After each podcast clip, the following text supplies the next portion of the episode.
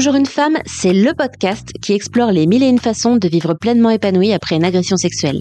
Je suis Natacha et je te souhaite la bienvenue sur ce podcast que j'aurais voulu entendre après l'agression sexuelle que j'ai vécue à l'adolescence. Comme beaucoup de femmes, j'ai cru pendant de longues années que je ne m'en sortirais jamais. Pourtant, aujourd'hui, j'ai une vie pleinement épanouie, particulièrement au niveau de ma sexualité. C'est possible. Seule ou avec mes invités témoins et experts, je donne à chaque épisode des clés pour que toi aussi, tu puisses te créer une vie dans laquelle tu te sens libre, puissante et épanouie. Bonne écoute Bonjour et bienvenue Mélodie. Merci beaucoup d'avoir accepté mon invitation, d'être là. Merci à toi de m'avoir invitée. Je suis euh, honorée d'être là et très heureuse de pouvoir euh, témoigner de, mon histoire que je trouve très très belle. ah, bah, ça commence bien. Bah, merci. Comment tu vas là?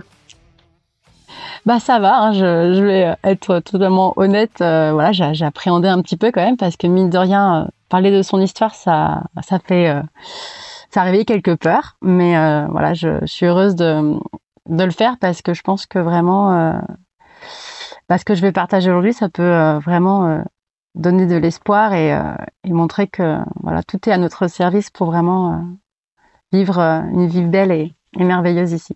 Mmh, bah, merci d'autant plus du coup d'être là. Moi, je suis ravie de t'accueillir dans ce podcast. Alors, avant même de te présenter, de te présenter, d'entrer dans le vif du sujet, j'aimerais te poser une question que je pose maintenant à toutes mes invitées pour briser la glace. Qu'est-ce qui fait de toi, plus que jamais, et toujours une femme? Euh, alors, moi, enfin, quand, quand j'entends cette question, j'ai j'ai l'impression que je me suis toujours sentie femme, mais aujourd'hui, euh, j'ai envie de répondre. Euh, enfin, de ce que j'entends dans ta question, c'est qu'est-ce qui fait que je me sens une femme puissante, en tout cas? Euh, c'est que ben, aujourd'hui, je suis déjà épanouie sur tous les plans de ma vie, et j'ai vraiment l'impression d'être cette femme qui qui crée sa vie sur mesure et qui euh, qui décide euh, malgré ce qu'elle ressent ou malgré ce que ce que j'ai vécu ou ce que je peux vivre hein, parce que là il y a des, moments inconfortables il y en a il y en a dans la vie c'est c'est ça fait partie de la vie.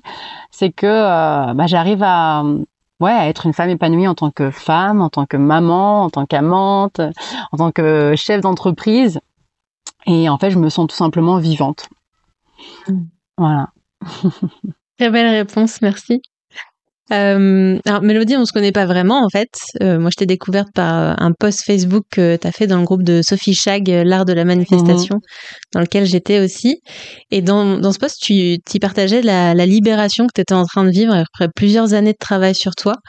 Du coup, je t'ai tout de suite contacté pour que tu nous partages ton expérience et euh, puis que tu puisses inspirer bah, nos auditrices à travers ton vécu. Mhm. et que tu t'es empressé d'accepter. Donc, c'était super, vraiment, merci beaucoup. Euh, du coup, peut-être pour commencer, est-ce que tu pourrais euh, te présenter euh, en quelques mots? Mhm. Donc, je m'appelle Mélodie, je suis maman de, deux enfants. D'ailleurs, ils vont faire partie de l'histoire que je, vais raconter aujourd'hui. je suis toujours avec le, merveilleux papa. voilà, on vit en Bretagne. voilà, j'étais une grande voyageuse et je suis de retour aux racines. je suis aujourd'hui mentor et coach. voilà, j'accompagne justement les femmes à, toucher à leur puissance et à les accompagner sur ce chemin où on peut transformer tout ce qu'on vit en or. Hmm. et créer leur vie euh, sur mesure euh, et se sentir vivante. Hmm, j'adore. Ok, génial, merci beaucoup. Du coup, ce qui t'amène ici aujourd'hui, euh, c'est que quand tu étais enfant, il s'est passé quelque chose que tu as vécu comme de l'inceste, et du coup, ça a eu des conséquences dans ta vie. à quel moment t'en as pris conscience de ça? Alors, ça a mis du temps parce que déjà, j'ai accouché de mon premier fils, donc il y a, il y a cinq ans, le 9 août 2018. Et à partir de là, en fait, euh, j'ai commencé à me poser des questions déjà sur moi, mon comportement par rapport à lui. Où était la limite avec l'inceste? J'osais pas forcément le toucher, euh, ou quand je lui faisais des câlins, je me disais mais attends, mais si je continue là, est-ce que ça va être, euh, est-ce que c'est de l'inceste? Et ensuite, ça a commencé avec donc la personne avec qui j'ai vécu ça, quand elle a commencé à toucher mon fils. Hmm. Donc j'ai été euh, pendant deux ans dans le déni. Été pendant deux ans dans le déni euh, jusqu'au jour où j'ai fait un épuisement maternel, une myocardite. Et là, je me suis dit, ok, je peux plus être euh, dans le délit. Donc, ça a été très long parce que, euh, en fait, j'ai commencé à, penser que j'étais folle. Euh, donc, au bout d'un an et demi, euh, je supportais plus que cette personne ni touche mon enfant ni me touche. Je disais à mon hmm. compagnon, j'en peux plus. Je me sens violée à chaque fois que, qu'elle me, que cette personne me touche. Et je me rappelle de voir le, le regard de mon compagnon en mode, mais ça va pas bien. ça va pas bien. Donc là, j'ai commencé à vouloir voir un, un psy. Et donc j'étais voir beaucoup de psy. Euh, donc tout ça dans un vraiment un, temps très très court. En, un an, j'étais voir cinq hmm. psys. La première m'a dit directement, euh, je pense que vous avez, euh, il y a eu quelque chose d'incestueux entre vous et cette personne. Donc je, au bout de deux séances, je suis partie parce que je dis attends, je vais arranger les choses et cette personne me dit ça, ça va pas à la hmm. tête quoi. la deuxième personne, je vais pas vraiment parler. je lui ai juste dit de ce qui se passait en moi, mais je vais pas vraiment parler de, de, de, de l'inceste parce que je voulais pas qu'elle me le dise. Et ensuite, euh, bah, neuf mois plus tard, euh, après mon premier rendez-vous psy, euh, c'est là que j'ai fait l'épuisement maternel et que en fait, le, le, vraiment là où je me suis dit je peux plus fermer les yeux, c'est que quand elle a touché un autre bébé, j'ai eu la même réaction. J'ai voulu lui sauter dessus en me disant touche pas ce bébé. J'ai hmm. tout mon corps qui, en fait, qui se crispait à chaque fois. J'avais limite des angoisses. et du coup, là, je suis montée vers mon compagnon et je dis écoute, là, je pense qu'il y a vraiment un souci. C'est la façon dont je réagis, c'est pas normal. Et donc la troisième psy m'a dit que, bah, me l'a redit. Il y a eu quelque chose qui s'est passé. Euh, j'ai été voir un psychiatre, j'étais voir deux psychiatres pour voir si c'était, euh, s'ils pensaient la même chose. Euh, et voilà, j'ai pas trouvé en fait la personne qui m'a, qui me disait euh, c'est dans ta tête. Parce que moi c'est ce que je cherchais. Hein. Que hmm. quelqu'un me dise non non c'est toi le problème, ça s'est pas passé, c'est impossible parce que je vous, je pouvais pas croire que ça soit vrai. Je voulais pas y croire quoi. Donc, euh, donc voilà. ok, du coup, merci déjà pour, euh, pour ton partage. Euh, quelles conséquences ça, ça a eu dans, dans ta vie, ce, cet épisode? Bah, ça a eu que à partir du moment où j'ai ouvert les yeux, où je me suis dit que je pouvais plus me voiler la face, parce que déjà je devais entre guillemets protéger mon enfant, hmm.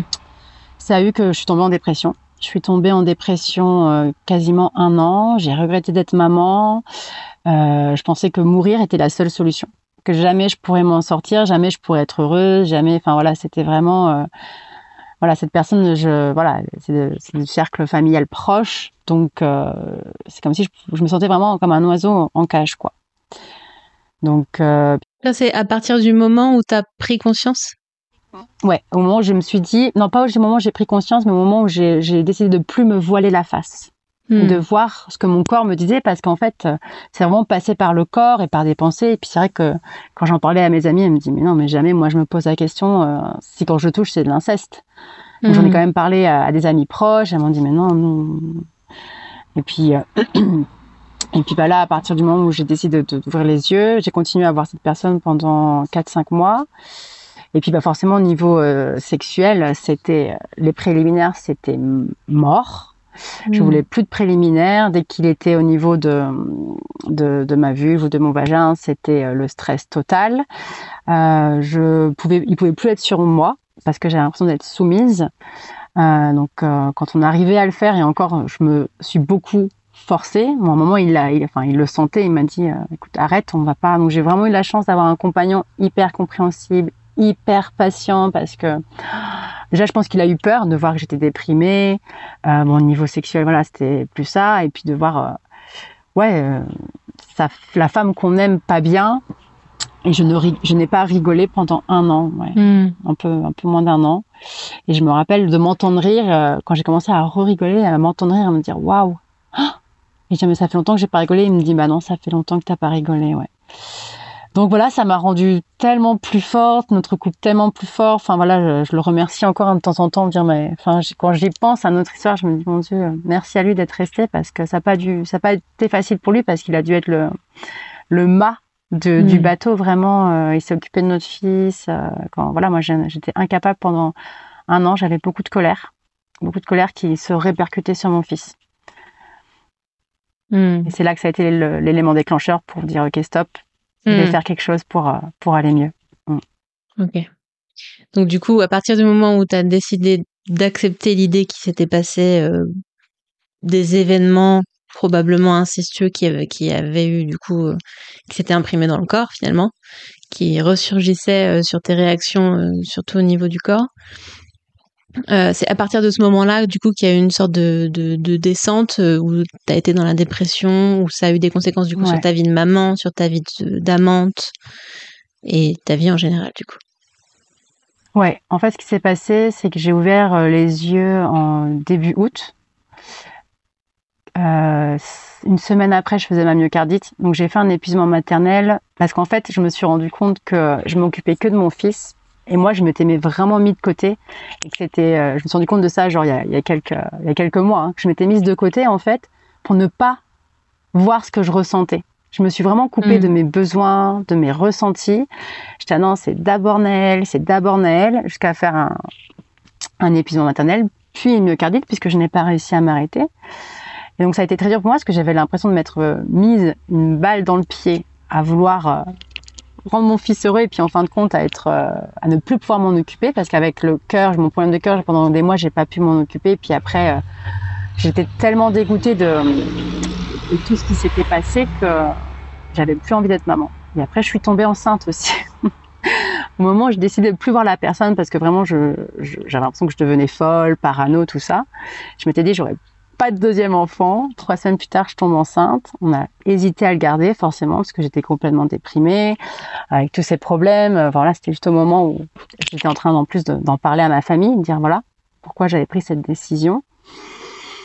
Et en fin de compte, j'ai décidé de, de, dire oui à la vie. Bon, ça a été une grossesse très compliquée euh, psychologiquement. Hein, pendant, j'ai passé trois mois au lit, déprimée, hmm. à, à, me dire punaise, je porte la vie et je suis morte intérieurement. J'avais envie de mourir. Je me rappelle le jour de mon anniversaire, je disais mais la seule solution c'est de mourir ou que la personne meure, tu vois. Okay. Et euh, et en juillet, je me suis encore mise en colère euh, contre mon fils et je me suis dit stop, je veux pas devenir cette maman qui, euh, qui, qui, qui, est tout le temps en colère contre ses enfants et en plus qui reproduit ce que moi j'avais vécu quand j'étais petite. Et ma maman se mettait pas mal en colère contre moi et je me rappelle ce que ça faisait.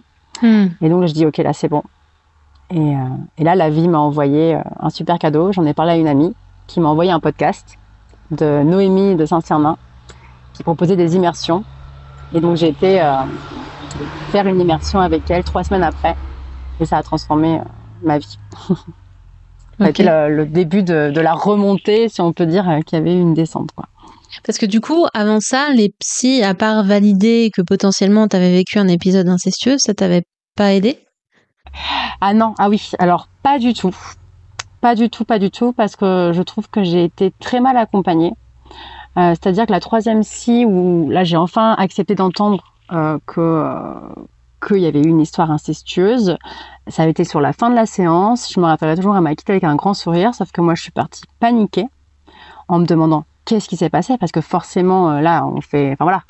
Déjà l'inceste on entend tout de suite attouchement ou, euh, ou viol donc là, j'ai eu beaucoup de chance parce que j'avais une amie qui, qui, faisait des études en psychologie, qui lisait un livre sur, euh, donc ça s'appelle Les parents euh, toxiques, et qui était justement en train de lire le, euh, le chapitre de l'inceste. Et en fait, l'inceste peut être vécu de d'autres manières, d'être d'être observé, maté, un câlin, juste un câlin comme ça, on dit non et bah, l'enfant dit non et la personne en face n'accepte pas.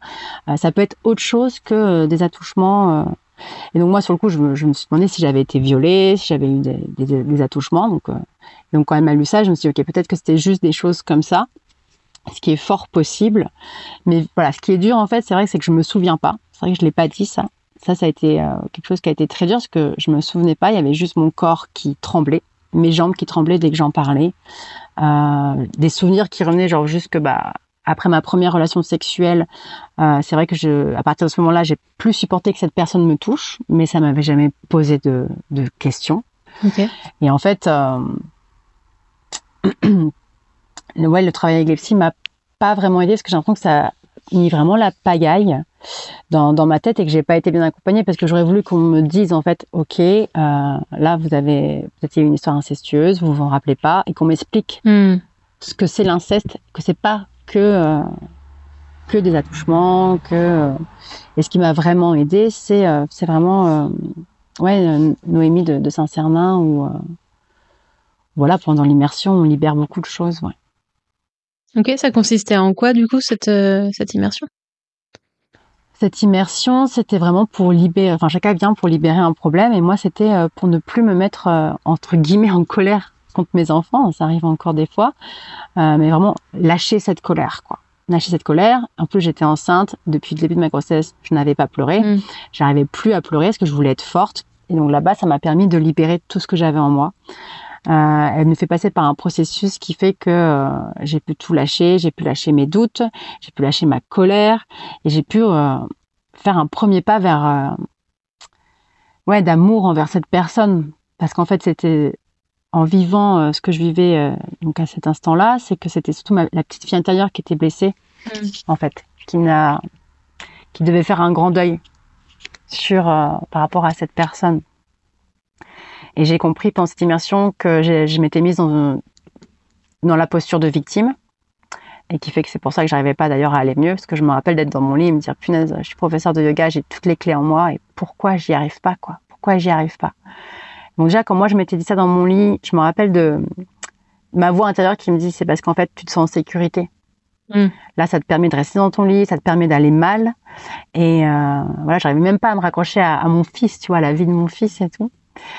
Et, euh, et donc là-bas, j'ai compris que j'étais euh, déjà que mes, émotions étaient importantes, que pleurer c'était important, que la colère était importante, qu'il n'y avait pas de mauvaises émotions, que j'étais euh, ouais vraiment une femme puissante qui pouvait déposer ce manteau de victime, déposer le manteau aussi de bourreau, que, voilà, de la personne, et surtout que j'étais ma meilleure amie. Et que si moi j'étais pas là, personne n'allait prendre soin de moi. Et une fois qu'on comprend que c'est toi, il a que toi qui peux prendre soin de toi, bah, je crois que là déjà c'est c'est un grand pas vers vers la guérison et c'est un engagement de toi à toi en fait vraiment de toi à ton bonheur et donc euh, à partir de là j'ai commencé à aller mieux à reprendre déjà je suis vraiment revenue en vie en fait mmh. vraiment euh, je me rappelle euh, j'ai eu ma myocardite le 15 août ça a commencé le 15 août, un an après euh, cette immersion, et j'arrêtais pas de dire à tout le monde, j'accouche le 15 août, je comprenais pas pourquoi. Et vraiment, j'ai revécu ma naissance là-bas parce que je suis, je suis revenue en vie. Mon bébé s'est retourné à la fin de cette immersion parce qu'il a senti que maman était prête. J'étais de nouveau reconnectée à la beauté de la vie, à la joie de vivre, à, à mon couple, à mes enfants. Enfin, ça a été euh, tellement puissant tellement puissant.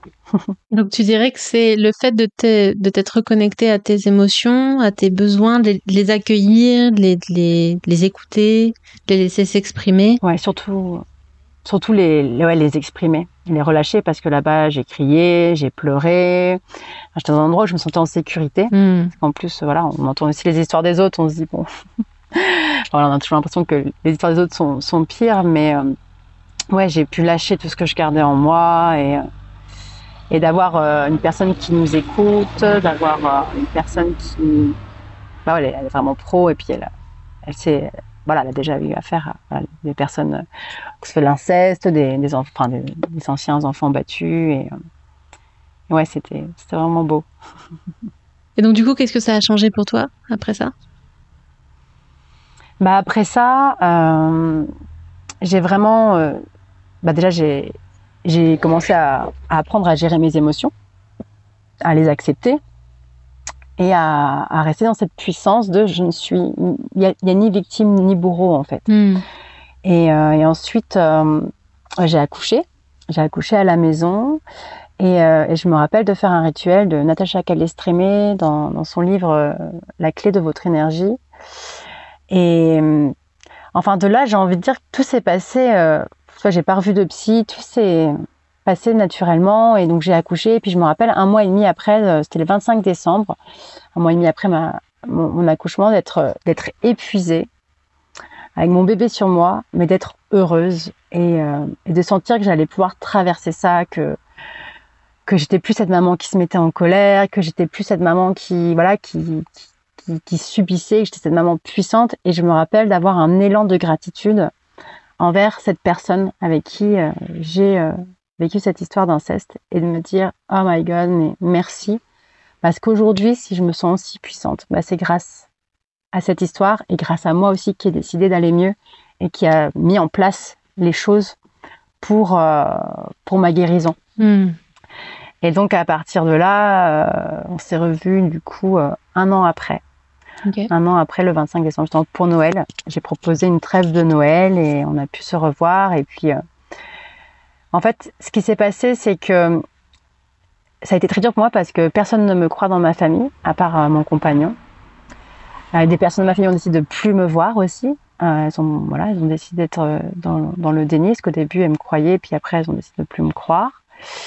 Et en fait, à partir du moment où j'ai lâché aussi l'envie de, de, convaincre ou de que tout le monde voit ma vérité et croit en ma vérité, j'ai aussi lâché quelque chose. C'est-à-dire que maintenant, qu'on me croit ou qu'on me croit pas, je sais ce que j'ai ressenti, je sais ce que j'ai vu aussi dans le moment présent, parce que j'ai vu aussi des choses, et qui font que, euh, enfin déjà, qu'on ne cherche plus à convaincre euh, et à chercher à, à- à ce qui est entre guillemets une justice, bah, il y a quelque chose, il y a quelque chose qui se relâche complètement dans le corps parce que c'est, euh, on n'a pas besoin que les autres nous soient dans notre vérité Hmm. pour que ça soit vrai.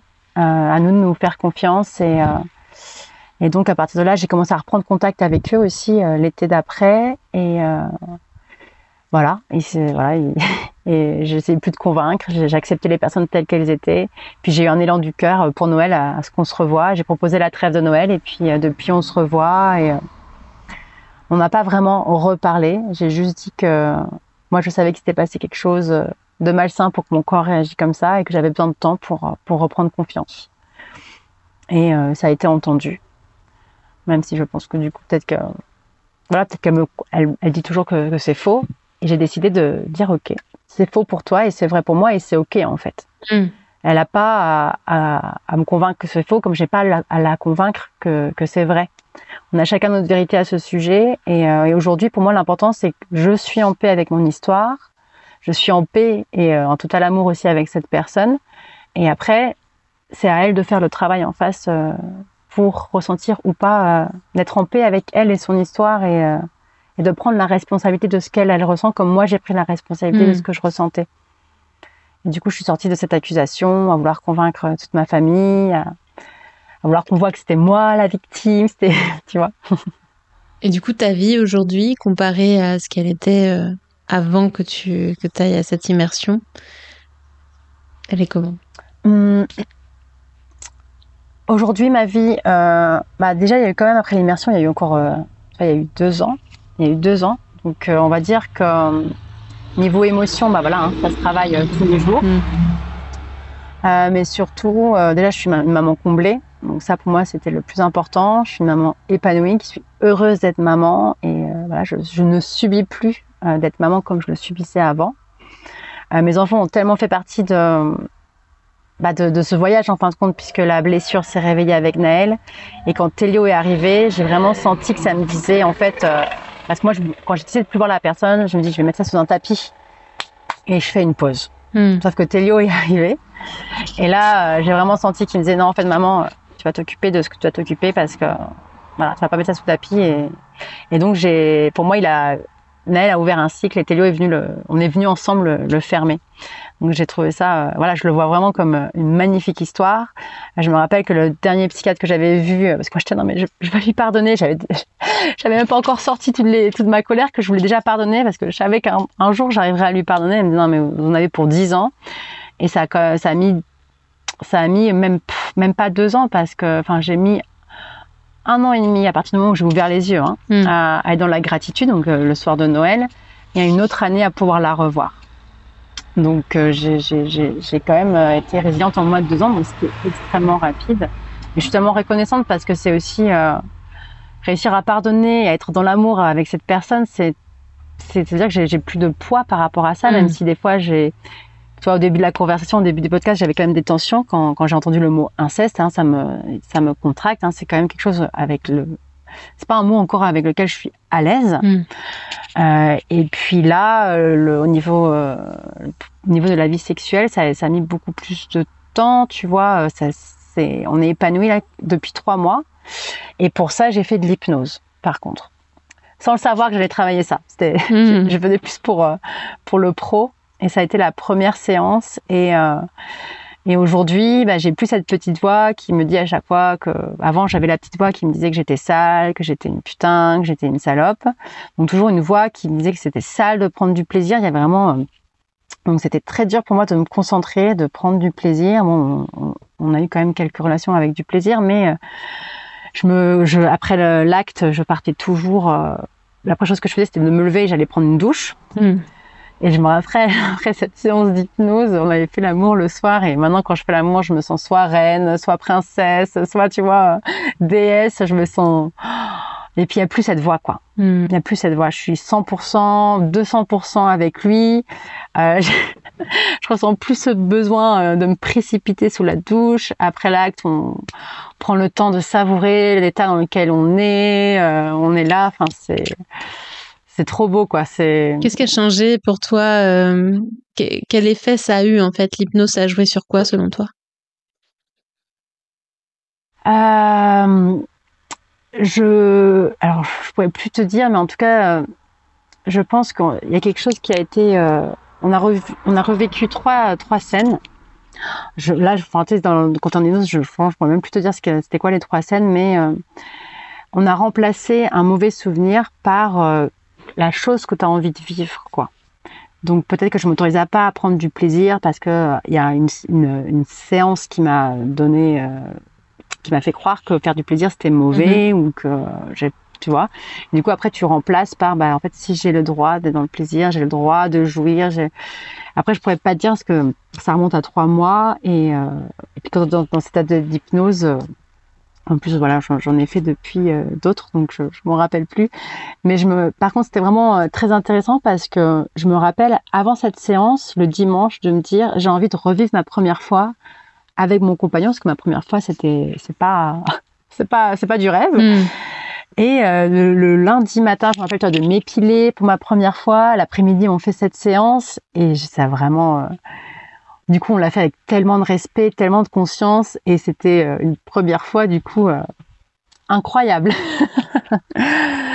euh, et voilà, donc j'ai beaucoup plus de libido parce que j'en avais plus. Et avant chaque, euh, parce que des fois j'avais de la libido, et puis, et puis je savais que mon compagnon, bon, ça faisait un moment qu'on l'avait pas fait, donc je disais, oh là là, va falloir qu'on le fasse.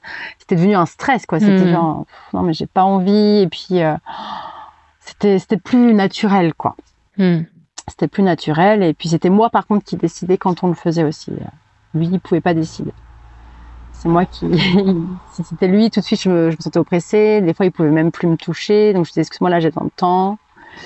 Donc il a été hyper patient. Donc euh, vraiment indulgent. Euh. c'est super que tu partages tout ça parce que c'est tous ces petits détails, tous ces petits trucs qu'on se dit, euh, qu'on ressent, c'est c'est moi je reconnais ma propre histoire dans ce que tu transmets là. Et, plein de femmes qui sont venues me parler des mêmes choses de euh, de, fuir un peu euh, son mari euh, de peur que qu'il ait envie et qu'on soit obligé de soit de dire non soit de bah, de passer à la casserole entre guillemets alors que nous on n'en a pas envie. Tout ça c'est des trucs qui sont qui, qui au bout d'un moment peuvent être euh, intégrés dans le quotidien euh, et euh, à tel point que on se rend même plus compte que c'est pas normal en fait de vivre ça et que c'est pas ok et que et c'est pas pour autant que l'autre est responsable ou quoi mais juste que il y a quelque chose qui est pas ok et, et qu'on bah, c'est mieux si on arrive à, à, vivre les choses autrement. Parce qu'il y a des femmes qui n'ont jamais connu autre chose. Toi tu avais quand même le, euh, l'avantage entre guillemets d'avoir un avant-après qui te permettait de te rendre compte qu'il euh, y a quelque chose qui avait évolué dans, dans le mauvais sens. Euh, mais il y a des femmes qui vivent comme ça toute leur vie en fait et qui se rendent pas compte que c'est pas normal. Donc merci de partager tous ces petits tous ces petits. Alors, je minimise absolument pas la souffrance qu'il y a derrière. Hein. Quand je dis petits, c'est ces petits éléments qui les uns sur les autres font que, en fait, au quotidien, euh, c'est soit invivable, soit de la souffrance dont on se rend même pas compte, mais parfois, bah, le corps nous rattrape. Toi, d'ailleurs, tu parlais de euh, de myocardite, c'est ça? Oui. tu, myocardite. Tu vois un lien euh, avec avec ce que tu as vécu Moi, je pense que je l'ai vraiment vécu comme comme un signe, c'est occupe-toi de toi, sinon tu vas mourir. Hmm. Je m'étais oubliée, euh, je m'étais échappée. Euh, bon, après, il y a comment mon, mon ostéo, ouais, qui, qui pour lui c'était en lien avec ma prise de conscience, enfin, fait que je voulais plus me voiler la face.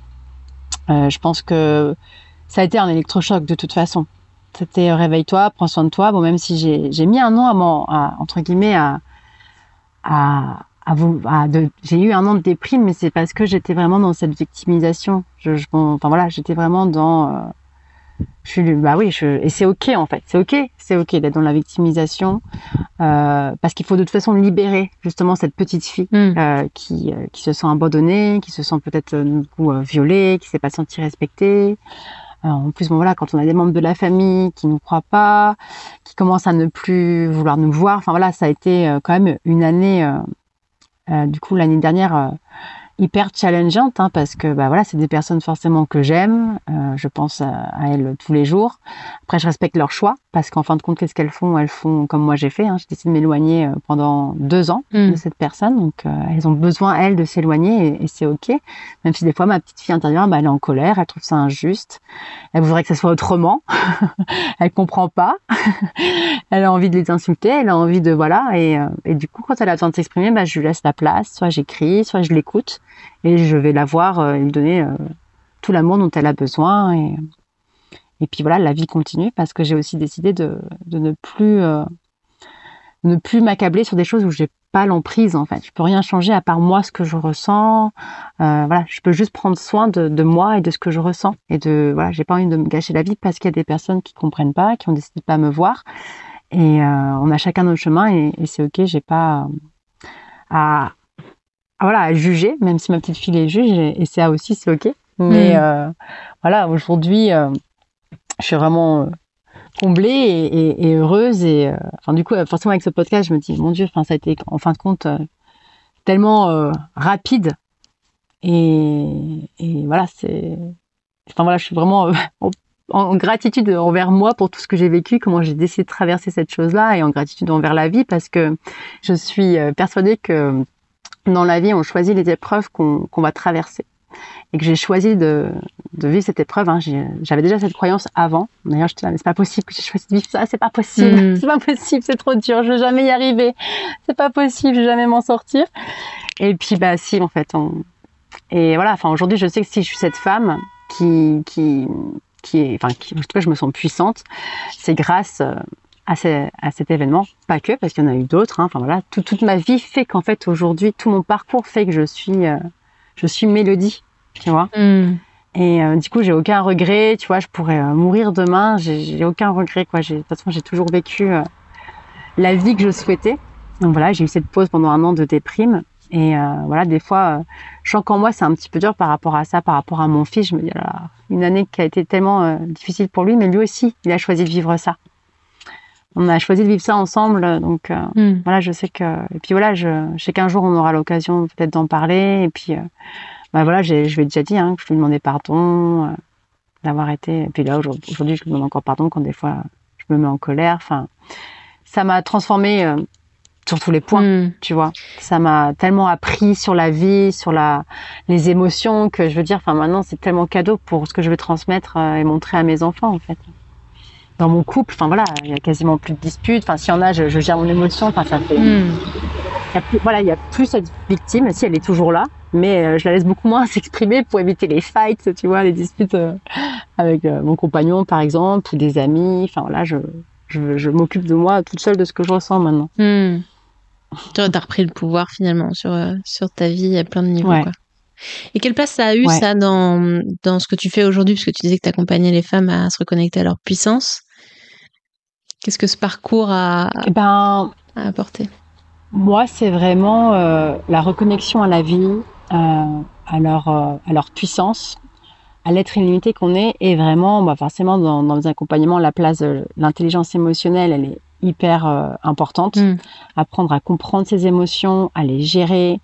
puis cette cette vision aussi que j'ai qu'on est maître de, de, de, notre vie et que euh, bah, tout dépend aussi de comment on voit les choses, comment en fait c'est l'histoire qu'on décide de se raconter en fin de compte. Est-ce que je décide toute ma vie de me dire que je suis la victime ou est-ce que je me dis ok il s'est passé ça, je sais que je peux m'en sortir et je mets en place ce qu'il faut pour euh, voilà demander de l'aide en fait parce que bon peut-être que c'est possible seul, mais quand même euh, je pense que de demander de l'aide ça accélère la guérison et que du coup, bon voilà, moi je m'occupe pas des, femmes qui ont un trauma parce que je suis pas formée pour ça.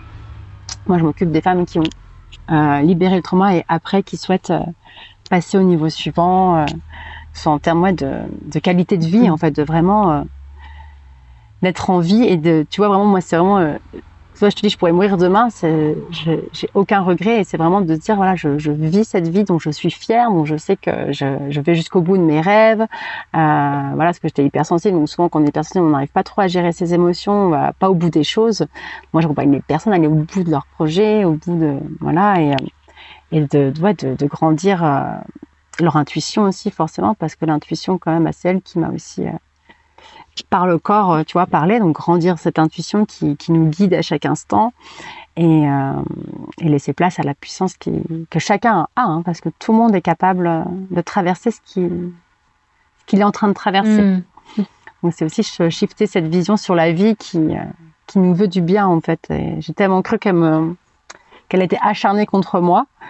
Et aujourd'hui, je suis persuadée qu'elle est, elle est là à mon service pour justement vivre ce que j'ai demandé à vivre et, et euh, expérimenter euh, l'extase euh, ici sur Terre. Génial. Et du coup, tout ça, c'est ce que tu transmets dans, dans les accompagnements que tu, tu proposes, du coup. Mmh. Ouais, tout à fait. Euh, on arrive doucement à la fin de, de cet épisode. Euh, du coup, j'ai quelques questions pour toi. La première, c'est bah, si il y avait un truc à retenir de tout ce qu'on s'est dit là, ou si tu avais euh, un conseil à partager aux femmes qui nous écoutent, ce serait mmh. lequel? Ce serait de vous donner beaucoup d'amour dans ce que vous traversez. Parce que moi, je me suis tellement détestée, euh, je crois, j'ai tellement détesté ce que je ressentais, j'avais l'impression que j'avais foutu ma famille en l'air, que tout était, j'étais en train de tout détruire, euh, détruire un peu cet, cet idéal qu'on a de la famille, euh, détruire les rêves de mmh. d'autres. Et, euh, et, à partir du moment où j'ai commencé à, à m'aimer, peu importe ce que je ressentais, c'est là que ça a été aussi beaucoup plus facile. Donc donnez-vous beaucoup d'amour, beaucoup de douceur. Dites-vous que tout ce que vous ressentez, c'est tellement normal. Il y a, vraiment euh, pas avoir honte de ce qu'on ressent. Trouvez quelqu'un, un, professionnel avec qui vous vous sentez en confiance. Ça aussi, j'ai pas vraiment, enfin, de compte trouver, hein, sinon j'aurais pas fait. Donc, je pense cinq psy. Euh, trouvez quelqu'un que, ouais, en qui vous avez confiance et vous savez que vous allez euh, pouvoir tout dire, tout libérer. Et aussi, j'ai envie de dire quelqu'un qui n'est pas dans une position de sauveur. Mmh parce que sinon ça fera que nourrir la victime. Et euh, on est quelqu'un qui, qui, vous voit dans votre puissance, qui sait que vous êtes capable de, de gérer ça, mais qui sait accueillir ce que vous ressentez avec beaucoup de hmm. bienveillance. Mmh. Merci de préciser ça. Euh, c'est quelque chose sur lequel j'ai mis le doigt il n'y a pas très longtemps. Euh, il y a des personnes qui viennent à moi pour être accompagnées et euh, et il y avait une certaine catégorie de personnes que je me sentais pas en mesure d'aider mais j'arrivais pas trop, j'arrivais pas à comprendre pourquoi. Et justement, j'ai compris que c'était des personnes qui étaient dans une recherche d'un sauveur, et donc du coup qui, qui étaient aussi dans cette position de victime, qui encore une fois, comme tu l'as dit tout à l'heure, a aussi son importance dans le processus, donc à ne pas euh, non plus renier complètement. Et donc j'ai compris que ce que je devais mettre en avant, c'est que euh, c'est que moi j'étais pas j'étais pas là pour sauver les gens. Je suis plus là en mode copilote, c'est-à-dire que toi tu as envie de te sauver. Toi tu as envie d'avancer vers quelque chose et moi je suis là pour t'aider, pour y aller peut-être mille fois plus vite, pour y aller peut-être plus en douceur avec plus d'amour, avec peut-être des résultats encore plus proches de ce qui de ce qui te fait rêver, mais je suis pas là pour je suis pas là pour te sauver, je suis juste là pour t'aider à y aller. Donc cette distinction elle est hyper importante parce que quand tu es dans cette position où c'est toi qui veux te sauver, c'est toi qui as envie d'avancer, là ça avance pour de vrai. Si t'attends que quelqu'un te tire, bah en fait si on est deux à marcher côte à côte, on va plus vite que s'il y en a un qui tire la corde euh, pour faire avancer le deuxième. Non mais c'est tellement important parce qu'en fin de compte, moi pendant un an, tu vois, j'ai cherché la réponse mmh. à l'extérieur, j'ai cherché quelqu'un qui me dise non c'est pas vrai, c'est toi le problème. Donc je le savais au fond de moi, tu vois, je le savais. C'est juste que je voulais pas le voir. Et euh, ouais, faites confiance aussi à votre processus et autant que ça prend, parce que si vous l'allez vite, bah ça fonctionnera pas non plus. Et euh, ouais, faut prendre le temps de digérer. Hein, de toute façon, euh... enfin voilà, c'est c'est pas quelque chose de facile ni de confortable à vivre. Et mais vous avez euh, les clés en vous. Et en fait, trouver quelqu'un qui arrive à à, à, à, mettre mmh. ses clés justement euh, en, mmh. en lumière c'est ça, c'est la. Du coup, pour moi, c'est vraiment. Tu vois, c'est de l'art en fait. Tout ce qu'on fait euh, Mm. comme ça, c'est de l'art. Quoi. C'est vraiment personne qui arrive à faire sortir ça euh, parce que tu en as envie aussi, hein, parce que je sais que toi, Noémie Saint-Cernin, si les personnes sont fermées, Oui. ça marche pas. Si elles sont fermées au processus, ça Mm. marche pas, tu vois. Et euh, ouais, c'était ouais. Et comme quoi la vie aussi à notre service, parce que à partir du moment où je l'ai dessiné intérieurement, vous voyez, trois jours plus tard, j'avais cet ami au téléphone qui le lendemain me, partage le podcast. Trois semaines plus tard, j'étais à l'immersion, j'ai pris la dernière place. Bon, je vous avoue que j'ai eu peur. Hein. J'ai passé trois jours à me dire est-ce que j'y vais, est-ce que j'y vais pas et tout. Et je sentais tellement en moi que c'était euh, the solution, tu vois. Enfin, c'était vraiment là, il va se passer quelque chose de grand. Rien que de m'être inscrite, j'allais déjà mieux. Tu sais, c'est un peu quand tu prends un accompagnement, tu as l'impression que tu n'en as plus besoin parce que tu te sens déjà mieux, ça fait déjà effet. Et euh, en plus, j'ai hésité parce que j'étais enceinte, j'avais peur par rapport à mon bébé et tout. Et en fait, euh, c'est le plus beau cadeau que je me suis fait hein. à moi, à mes enfants, à mon compagnon. Enfin, j'oublierai jamais, franchement. euh. Tu vois, quand j'en parle, j'ai le, gros smile, quoi, parce que c'était, voilà, je me, je me suis choisie en fait. Déjà, quand j'ai osé de, aussi, quand j'ai osé dire stop, toi ne plus voir cette personne, ça c'était pas facile non plus, que c'était le, le cercle familial. Et donc du coup, ça va peut-être vous demander de, de faire des choix qui seront pas faciles, qui seront pas compris par tout le monde, mais c'est vous la, la personne la plus importante, quoi. Et les autres, bah, ils sont grands comme vous, ils peuvent s'occuper de, de leurs émotions et de, de leurs réactions. Ouais, on s'occupe d'abord de soi avant de s'occuper des autres. Comme dans la Ouais. vie. On met d'abord le masque sur les enfants Voilà. avant de le mettre à soi. Euh, on se le met d'abord sur. Oh là là, le beau lapsus. On le met d'abord sur soi avant, Ouais. de... avant de le mettre à ses enfants. Bah, tu vois, ça, c'est quelque chose pour moi Ouais. qui était inconcevable avant. Euh, de me dire que j'allais d'abord mettre sur moi et mes enfants, c'était inconcevable. Et maintenant, pour moi, c'est une évidence. C'est tellement une évidence. Que si je vais pas bien, mes enfants vont pas bien. Et je peux vous dire que je l'ai vu parce que ma, ma relation avec mon fils aîné s'est tellement transformée, quoi. C'est, avant, il y avait beaucoup de colère et maintenant, c'est tellement doux. Enfin, il y avait toujours de l'amour avant, mais, euh, enfin, quand je vois, euh, la maman que je suis, en fait, tout ça, ça m'a permis d'être une maman, mais vraiment top, quoi. C'est beau. C'est super beau. Bravo. Bravo pour tout Mm. ça.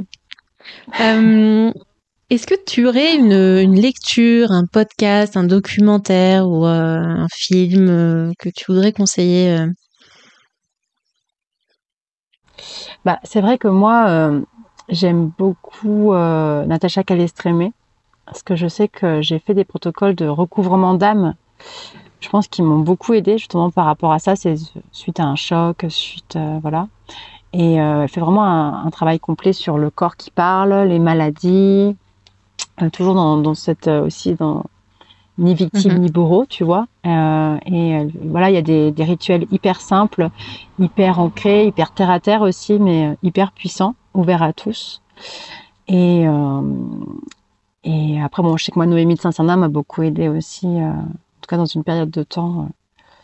Bon, j'ai pas lu ses bouquins, mais euh, quand il y a quelque chose à libérer, elle est, elle est vraiment top. Super, bon, on mettra euh, les liens en description euh, de tout ça. Pour Natacha Calestrémé, tu conseilles un livre Ouais. en particulier ou toutes les lectures euh, elle en a écrit deux. Son dernier, trouver, trouver sa place. Je, trouve, je trouve que les Ok. rituels sont mieux expliqués. Voilà. Mais elle dit que si on s'y connaît pas en énergétique, vaut mieux faire Ok. prendre le premier. C'est son conseil à elle. Ça marche. Mais ouais, c'est. Mais euh, j'aime beaucoup cette femme. Euh, si on veut te suivre, te joindre, c'est quoi la meilleure façon euh, de te contacter? Facebook, euh, Mélodie Poudulec. Voilà, comme, comme ça s'écrit et ça se prononce. Ça marche, bah, c'est pareil, on mettra aussi les liens en description. Merci beaucoup Mélodie. Bah, merci à toi, merci pour euh, tous ces podcasts à, à venir aussi, parce que voilà, comme je te l'ai dit, justement, une de mes craintes, c'était que ça soit du, du, que ça partait d'une énergie de victimisation et pas du tout. Tu proposes vraiment, euh, à partir de cette puissance qu'on a toutes, j'ai envie de dire tous, hein, de traverser les choses et que de, de, de revenir en vie. Et, euh, et du coup, j'adore. Je pense que ça, ça va vraiment faire beaucoup de bien à beaucoup de, de femmes. Et je l'espère aussi. D'ailleurs, n'hésitez pas à, à nous le signaler euh, ce, que, ce que ça vous apporte, euh, cet épisode en particulier ou, ou les précédents euh, sur les réseaux sociaux, en commentaire. Merci, merci pour tout. Merci Mélodie. Merci. Je te souhaite une bonne fin de journée et à bientôt. C'est la fin de cet épisode. Je te remercie pour ta chaleureuse écoute. Si tu veux être informé des prochains épisodes ou en savoir plus sur comment j'aide les femmes ayant vécu une agression sexuelle à se créer une vie dans laquelle elles se sentent libres, puissantes et épanouies, rejoins ma newsletter sur toujoursunefemme.fr slash newsletter. Tu retrouveras le lien en description. Je t'envoie tout mon amour et à très bientôt